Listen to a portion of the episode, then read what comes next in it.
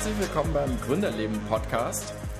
Heute haben wir ein ganz spannendes Thema. Und zwar alle Studentinnen benötigen ja Bücher während ihres Studiums. Die Bücher sind aber oft kostspielig. Also gerade wenn man irgendwie in den Medizinbereich, Wirtschaft oder die Rechtswissenschaften sich anschaut. Und die Bücher immer neu zu kaufen und dass die dann einfach nur rumliegen, das ist ja nicht unbedingt die beste Variante. Gleichzeitig will man sich aber auch nicht immer darum kümmern, dass man die Bücher äh, verkauft und beim Kaufen will man natürlich auch kritisch drauf gucken, dass das Buch nicht irgendwie einen sehr schlechten Zustand hat. Und da ist also immer so ein gewisses Dilemma. Da gibt es aber eine Lösung dafür und dafür habe ich heute Lutz Geismeier von Studibuch bei mir. Bevor du gleich ein bisschen was zu deiner Person erzählst, sag mir einfach mal, warum ist Studiebuch besser als eBay Kleinanzeigen zum Beispiel, wenn ich da mal schaue, oder als wenn ich jetzt irgendwie so ein Post-it in der Uni aufhänge? Ja, also erstmal vielen Dank für die Einladung zum Podcast. Um natürlich straight to the point. Das Studiebuch ist insofern besser, wenn du eine größere Menge an Büchern hast oder es dir einfach schnell gehen muss. Ne? Kannst du auch einfach auf einmal auf unserer Webseite die Bücher eingeben und hast dich ziemlich schnell los in Anführungsstrichen. Ne? Verkauft, hast noch was dabei verdient. Kannst natürlich auch mit einem Buch machen. Du hast halt dann immer so eine Unsicherheit. Ne? Wenn du jetzt ein Post-it irgendwo hinklebst, kommt derjenige, kriege ich mein Geld, will der nochmal nachverhandeln. Ja, ne? Kriege ich vielleicht 10 Euro, kriege ich doch nur 5. Ne? Klaut er mir das Buch? Keine Ahnung, kann ja alles passieren. Du kannst natürlich, ich sage auch immer, ich vergleiche das auch gern mit dem Gebrauchtwagenhandel. Jeder kann das natürlich selber machen. Und bei einem ist es vielleicht sogar noch spaßig. Bei 10 oder 15 wird es dann irgendwann vielleicht auch stressig, außer du bist jetzt so ein Ebay-Freak. Also ich sage immer, unsere Lösung kann jeder benutzen, muss aber nicht jeder benutzen. Von daher. Das heißt, was ist denn so deine Erfahrung? Wie viele Bücher laden die Leute bei euch hoch oder, oder wollen es dann im Prinzip über eure Plattform verkaufen? Ja, also im Schnitt sind wir tatsächlich jetzt bei acht, also pro Kunde. Äh, manche, also man kann bis zu 30, das muss man irgendwann mal begrenzen. Wir hatten eine Kundin, die hat irgendwie gemeint 600, gleich am Anfang nach der Gründung. Ne? Das gibt es ja seit 2015. Äh, 2016 sind wir online gegangen, bei mir noch im Wohnzimmer und auf einmal waren da Bananenkisten, zehn Stück vor meiner Tür mit 600 Büchern. Also eine, äh, muss man begrenzen, haben wir dann auf 30 begrenzt. Das nutzen auch manche aus. Der Durchschnitt liegt bei acht. Also man kann tatsächlich auch eins machen oder zwei, machen auch ein paar. Wenn du jetzt ein sehr wertvolles hast, kann es sich ja lohnen. Ne? Wenn jetzt aber wirklich sagst, hey, ich müsste aus und ich will auch meine Bücher, äh, wir sind ja der Anbieter für Fachliteratur, der da eben ist und dann sagst, Mensch, ich habe da meine Bücher aus dem Studium, ich bin jetzt vielleicht fertig, möchte die abgeben, dann packst du die in der Regel dann in den Karton, schickst die zu uns, hast die los, dann sind wir bei acht. Okay, das heißt, was für einen Wert haben die dann meistens noch? Wenn ich jetzt, sagen wir mal, ich packe jetzt meine acht Bücher in eine Kiste, schicke das zu euch, ihr überprüft die dann, oder? Und was für einen Wert haben die so im, im Schnitt? Ja, das kommt natürlich immer drauf an. Ne? Äh, das ist immer die beste Antwort. Ne? Es kommt drauf an, das kennst du aus dem Studium, kenne ich das auch gut. Also meine Frau immer gesagt hat, es kommt drauf an, es kommt wirklich drauf an. Ne? Wie alt sind die Bücher? Wie lange hattest du die quasi in Benutzung? Ne? Ist dies jetzt erst ein Jahr alt oder vielleicht auch drei, vier, fünf Jahre? War das ein teures Buch oder war das jetzt vielleicht nur so ein Übungsheft? Und ist das gerade überhaupt gefragt am Markt? Ne? So ein bisschen beim Automarkt zu bleiben. Ähm, ne? Hast, du jetzt so einen alten Mercedes irgendwie mit grünen Sitzen oder hast du vielleicht noch einen schicken Fiat 500, den gern noch jemand anders fahren möchte? Und so kann man es natürlich so ein bisschen vergleichen. Es ist noch aktuell. Du hattest Medizin erwähnt. Es kommt auch ein bisschen drauf an. Unser Algorithmus, den wir selber programmiert haben, ja, mit einer Berliner Agentur auch zusammen, aber auch viel auch selber, der kann das so ein bisschen schauen. Hat Studiebuch das Buch schon mal gehabt? Ist das beliebt? Das sind ganz, ganz viele Faktoren, die mittlerweile eine KI entscheidet. Also nicht ich sitze da, sondern potenziell könnten wir 10 Millionen Titel ankaufen, das ist alles programmiert. Ähm, aber es geht so ein plump, könnte man sagen, Aktualität und Preis. Also Neubeschaffungspreis. Je höher du es natürlich Einstiegspreis mal gekauft hast, desto mehr ist wert. Aber wenn es schon sehr alt ist, halt dann auch nicht mehr. Ich frage trotzdem nochmal nach. Ja. Würdest du sagen, die Bücher verlieren nach ein paar Jahren 50% des Werts, 80% des Werts? Kann, kann, es, kann es da eine Richtlinie geben? Ich kann nur sagen, verkauft sie so schnell wie möglich. Jetzt kommt der Werbeblock. Man kann schon so eine Richtlinie geben. Es ist also, ich bleibe mal bei diesem Vergleich. Es ist schon so ein bisschen, du gehst vom Hof und selbst wenn du es selber verkaufst, kaum jemand den neuen Preis zahlen. Ne? Da hast du eigentlich schon 30 Prozent verloren, um mal eine Zahl zu sagen. Und ich würde jetzt mal einfach hat da keine Statistik äh, behaupten, dass du nach ein, zwei Jahren schon 50 Prozent verloren hast und dann nach drei, vier ist immer schon bei 20, 25 und dann geht es immer weiter, je nachdem, ob es beliebt ist oder nicht. Also, oder manche Bücher haben auch ein Revival auf einmal. Ähm, Stephen Hawking, das Universum in der Nussschale zum Beispiel, der stirbt auf einmal ist das Buch sehr gefragt, das vorher keiner haben wollte. Es war teilweise gebraucht ausverkauft, neu gab es das auch gar nicht mehr. Also es kann auch so Sondereffekte geben, das ist eher eine Ausnahme natürlich. Generell würde ich sagen, es geht schon sehr schnell und ähm, viele brauchen es auch schon nach einem halben Jahr oder so nicht mehr. Da lohnt sich natürlich am, lohnt sich am meisten. Wenn du dann natürlich sentimental 10, 20 Jahre das im Regal stehen lässt, kann es halt sein, dass es uninteressant ist und Manchmal kriege ich das auch, ja, jetzt hat er jetzt nur noch irgendwie 5% vom Originalwert. Ja, aber wenn du es Anfang der 2000er gekauft hast, für irgendwie 49 D-Mark noch, äh, also dann kann nicht die Erwartung sein, dass du da noch das Gleiche auch noch in Euro kriegst. Ähm, da muss man ein bisschen realistisch sein, aber so oder so grob kann man es sagen. Ja. Das heißt, aus welchem Bereich kommst du oder wie kamst du zu dieser Idee, dass du da jetzt ein Business draus gemacht hast? Ja, also ich komme aus dem Bereich Wirtschaftswissenschaften. Ich habe hier in Stuttgart-Hohenheim studiert und dann auch angefangen zu promovieren im Bereich Wirtschaftsethik und ja, so kam dann eins zum anderen.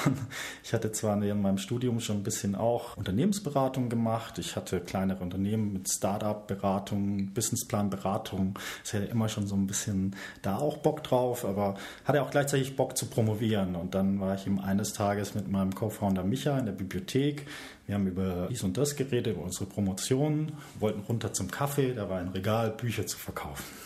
Und ich stehe da davor, warte auf Micha und denkt mir nichts Böses und da stand halt 2 Euro. Michael sagt, Mensch, diese Bücher dort, die sind noch mehr wert als 2 Euro. Und ich sage, denkst du wirklich? Ja gut, dann verkaufen wir das mal im Internet. Haben es verkauft für 30, das erste Buch, das weiß ich noch sehr gut. Und der gute Ökonom, Wirtschaftler sagt natürlich, geil, dann gehen wir erstmal hin. Da war natürlich noch nicht die Idee geboren. Da kamen so ein paar Einflüsse, Auslandssemester, Textbook, Use Textbooks. Ich habe in Amerika da studiert, da gibt es halt ja, Filialen, Buchläden, die nur gebrauchte Sachen verkaufen an den Unis. Das gibt es hier. Bei Eich bin ich mal eingetreten und gedacht, das will ich. Eigentlich will ich es nicht mehr. Wer will heute schon noch einen physischen Laden?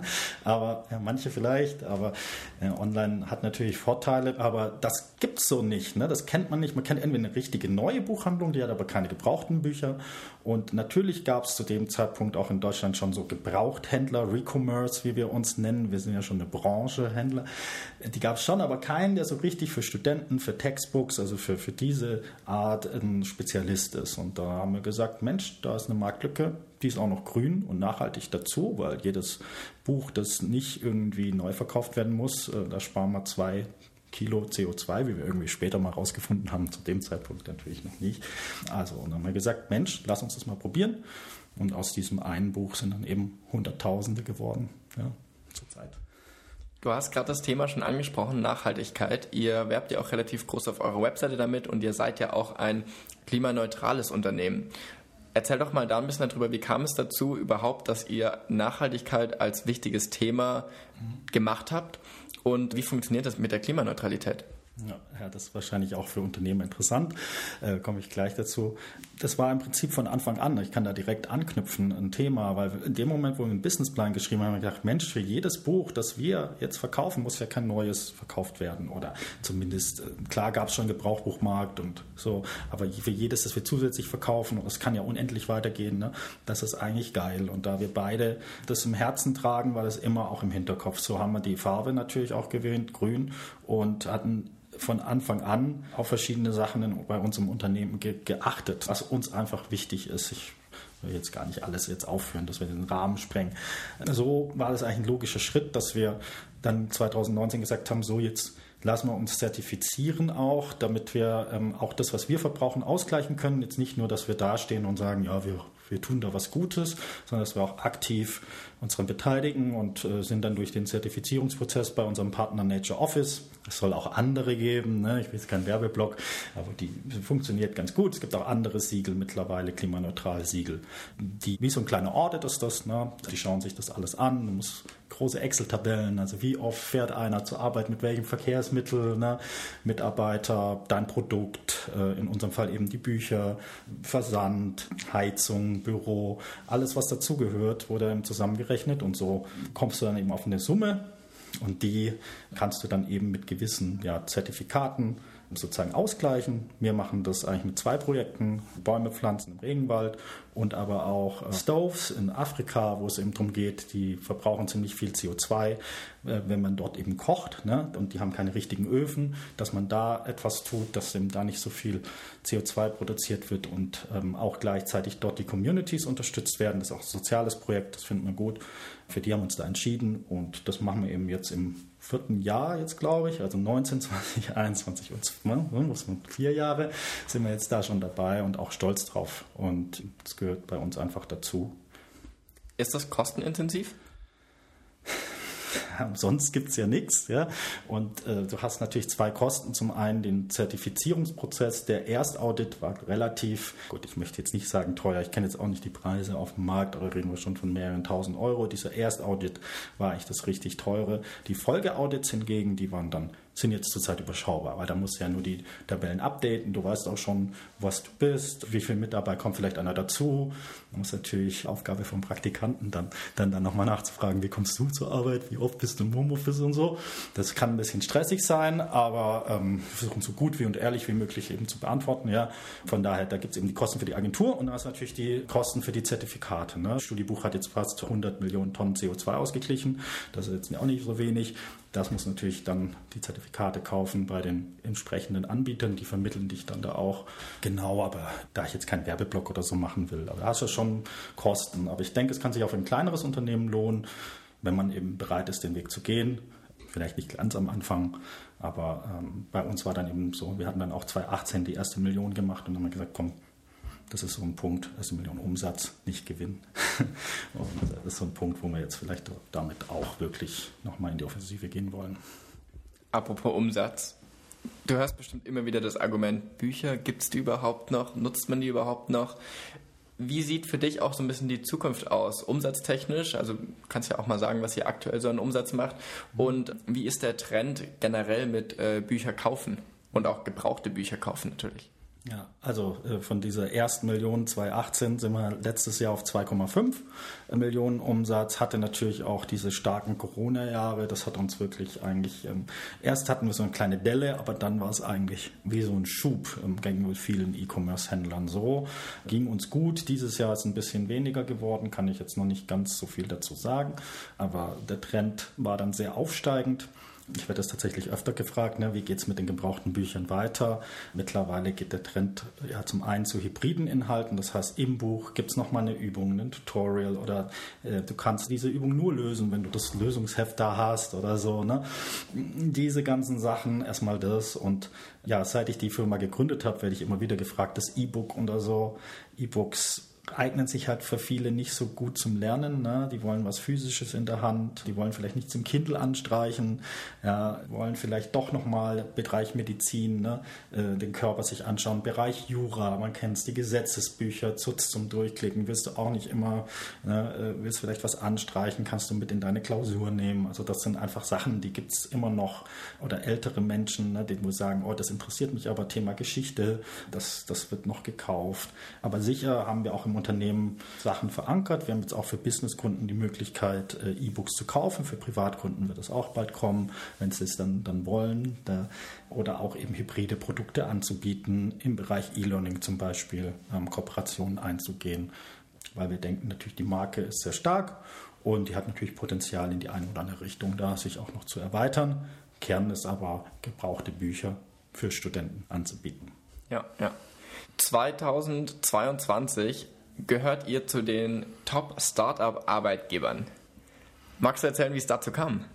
Ja, also das ist natürlich immer schön, wenn man, wenn man Preise gewöhnt. Äh, wir sind ja auch ein bisschen ver verwöhnt, aber wir haben schon von Anfang an natürlich erstmal auf unsere Kultur geachtet. Wie gehen wir mit den Leuten um? Das hängt natürlich viel auch mit den Gründern zusammen, aber wir waren uns da relativ schnell einig, dass bei uns auch ja, Startup-Leben gelebt wird. Das heißt jetzt nicht nur abends was trinken oder so, denken manche, sondern eben auch individuelles, flexibles Arbeiten. Ja, wir hatten viele junge Menschen oder haben immer noch viele junge Menschen, viele Studenten, viele Praktikanten, ja, aber auch viele junge äh, Berufs Berufseinsteiger, ja, und ähm, da ging es eben darum, wie kann man denen auch, ja, schon vor Corona gab es bei uns sowas wie Benefits, ne, Homeoffice, die Team-Events, aber auch wahrscheinlich die ganze Atmosphäre, dass man merkt, dass sich die Leute auch mit dem Unternehmen identifizieren. Und so oft kommst du dann wahrscheinlich irgendwo hin und der sagt das so und so. Und du merkst aber erst, wenn du länger da bist, die meinen das wirklich so, ne, oder das wird so vorgelebt. Und das gehört einfach dazu. Also ich denke, unsere Kultur ist stark unser Image nach innen und außen ist einfach stimmig.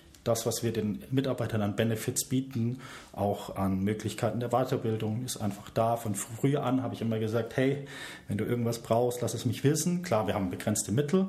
Wir haben es vorher von Social Media Nights gehabt. Ne? Kostet nicht viel. Für einen Studenten weiß ich jetzt gerade nicht, das Ticket 6, 7, 8 Euro, ich hoffe, ich sage nichts Falsches, keine Ahnung mehr, äh, kannst du mal hingehen mit einem. Ne? Musst du halt als Chef halt sagen, auch als junger Gründer, Mensch, ich nehme mal einen Praktikanten mit, ich nehme vielleicht auch mal einen jungen Berufseinsteiger mit dahin, dann lernen die was und das ist natürlich zum Beispiel sehr schön. Ne? Und es gibt, bei uns gibt es feste Absprachen, feste Showfixes, also ich könnte immer weitermachen.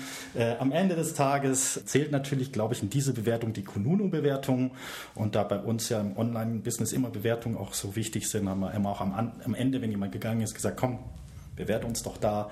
Und ich glaube, da sind wir, stehen wir ziemlich gut da und das haben wir auch jetzt nicht irgendwie gefaked. Also ich sitze da nicht daneben und sage, füllt es so oder so aus, sondern das machen die schon von ganz alleine.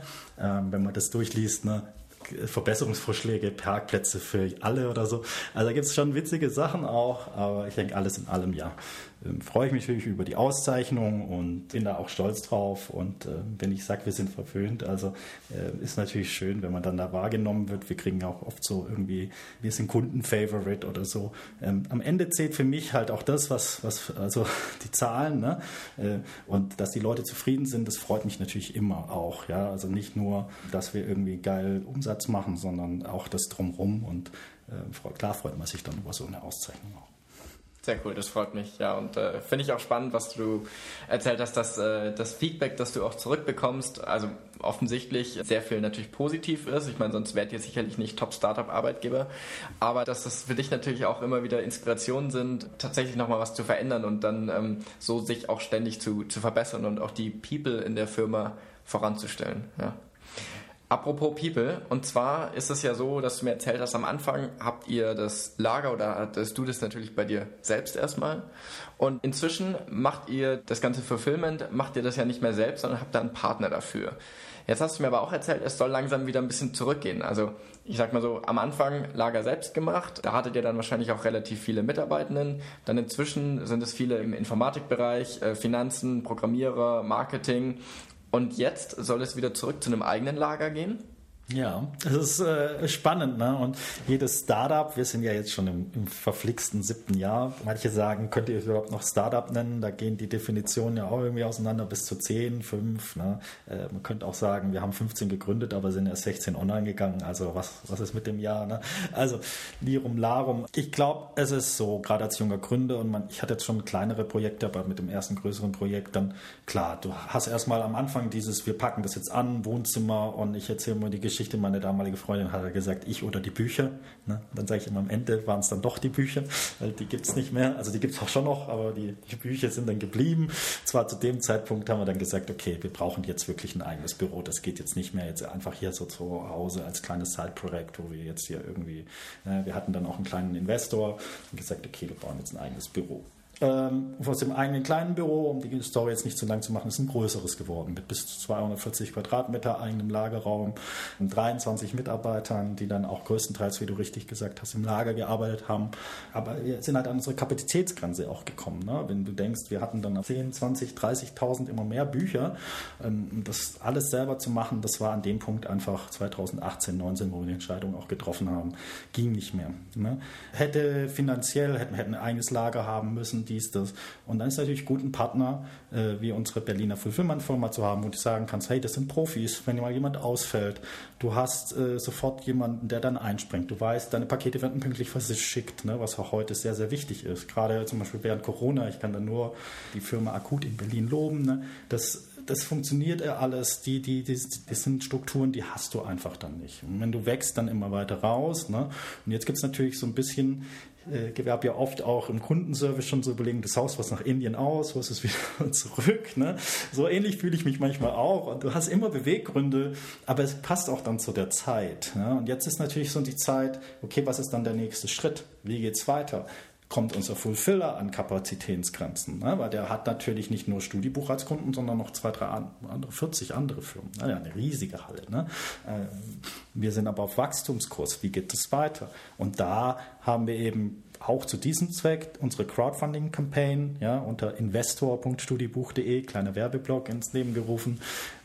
Zum einen, um eben diesen nächsten Schritt für uns zu machen, wieder auch was Eigenes zu machen, auch fit zu sein, ja, für die Zukunft, das klingt so, aber es ist dann doch gut, wenn du es auch bei dir hast, wenn du mehr Kontrolle hast, was aber jetzt auch nicht heißt, dass das, was dort passiert, schlecht ist. Es kann sehr gut sein, dass wir auch eine Zeit lang beides machen. Ja.